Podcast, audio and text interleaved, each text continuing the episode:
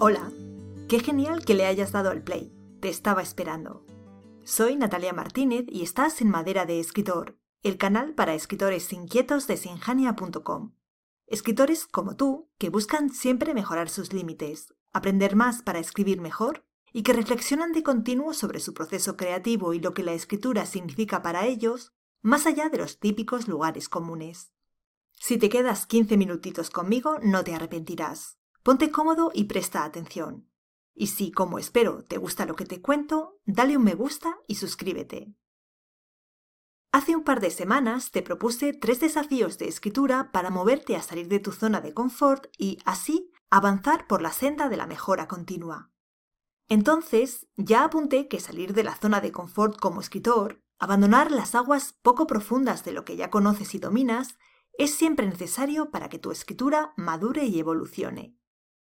En este episodio quiero ampliar esa idea, que me parece importante, y para ello voy a sopesar los beneficios que tiene retarse, probar a hacer cosas nuevas, ensayar nuevas técnicas, recursos y géneros, incluso aunque al principio no salga bien. Pero antes de comenzar, déjame decirte que si buscas una forma práctica y eficaz de salir de tu zona de confort, quizá te interese nuestro curso de escritura creativa. Solo hay dos ediciones de este curso al año y la primera de este 2023 está ya muy cerca. Comenzará el próximo mes de marzo.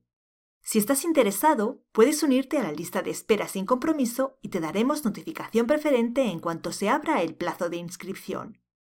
El curso de escritura creativa es un curso de tres meses en el que podrás aprender más sobre los elementos que componen un texto literario y los recursos y técnicas que manejan los escritores.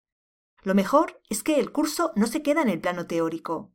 Tendrás que hacer seis ejercicios para poner en práctica lo aprendido.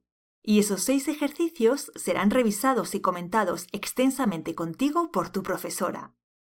Puedes unirte a la lista de espera del curso de escritura creativa siguiendo el enlace que tienes en la cajita de descripción. Y ahora veamos las tres ventajas de salir de tu zona de confort. El primer beneficio de salir de tu zona de confort como escritor parece obvio, probar nuevas técnicas y recursos. Si estás dando tus primeros pasos por el camino de la escritura, está claro que tienes mucho que aprender, y la mejor manera de hacerlo es a través de la práctica. Es probable que escribas casi de manera instintiva. Te surge una idea y de inmediato te lanzas a escribir palabra tras palabra.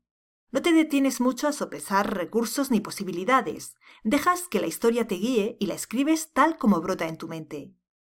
Escribir de ese modo no tiene nada de malo, pero es normal que al cabo de un tiempo te lleve a cierto estancamiento. Aunque los argumentos varíen, la forma de presentarlos posiblemente será muy similar. Si no haces un esfuerzo consciente por probar nuevas posibilidades, tu escritura no evolucionará y se quedará para siempre en ese primer estadio del escritor principiante. Aprende un poco sobre escritura creativa. Estás en el mejor lugar para ello. Y trata de aplicar ese nuevo conocimiento a tus textos. Prueba a usar otro narrador. Prueba a usar varios narradores.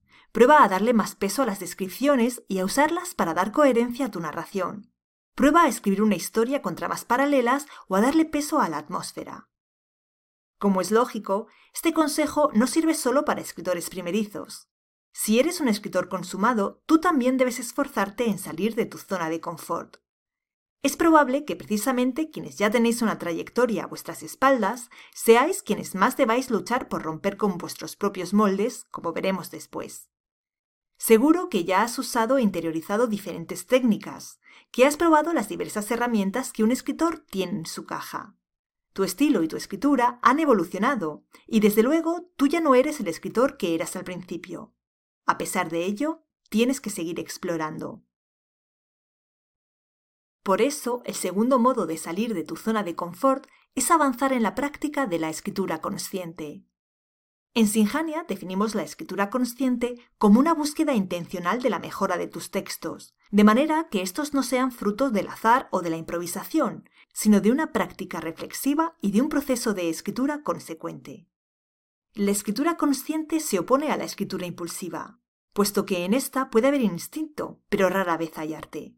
Y si no eres un excelente lector, es posible que ni siquiera haya instinto, porque no tendrás ese conocimiento intuitivo que dan las muchas lecturas. Escribir es tomar decisiones, lo digo a menudo, porque la escritura es una labor de selección. Cuando esa primera idea viene a tu mente, toca empezar a seleccionar el modo de plasmarla en palabras de la manera más adecuada. Tendrás que elegir quién será el protagonista, sus atributos y rasgos morales, quién será el narrador, en qué momento comienza el relato y en cuál acaba, y cómo vas a plantear las cosas para que la historia no solo resulte interesante, sino que también revele todo su significado. Por eso, mi consejo es que vuelvas consciente esa toma de decisiones, y que no te limites a evidenciarla, sino que te detengas a reflexionar por qué te decantas por esta opción y no por aquella. Es decir, que no decidas el tuntún, sino que valores bien las posibilidades y te decantes por las que consideres óptimas. La escritura consciente requiere también salir de tu zona de confort como escritor. Primero, porque a menudo te propone trabajar de otra manera. Ya no te limitarás a lanzarte de cabeza a la página en blanco, sino que volverás consciente tu proceso de escritura. Después, porque te reta a probar cosas que aún no has hecho, simplemente porque sabes que esa es la mejor opción para contar esa historia. Y, aunque sea para ti un reto, lo intentarás. El tercer motivo para esforzarte en salir de tu zona de confort es no parecerte a ti mismo. Edith Wharton decía, una de las tentaciones más insidiosas que tiene el joven artista es continuar haciendo lo que ya ha aprendido a hacer porque sabe que será alabado por ello. Y es que cuando haces algo bien, la tentación de intentar repetirlo es grande. No solo porque busques las alabanzas de aquellos a quienes ese trabajo gustó, sino porque repetir lo que ya se domina es relativamente sencillo. Por eso es fácil, incluso sin darse cuenta, repetir las fórmulas que nos han funcionado. Sabemos que es algo que dominamos, sabemos que a nuestros lectores les gustará y aleja de nosotros el miedo al fracaso, a no lograrlo esta vez. Pero en la repetición, incluso aunque haya éxito, no hay progreso. Wharton insistía. El mero hecho de que tanta gente quiera que escriba de una forma determinada debería llenar al escritor de desconfianza hacia esa forma.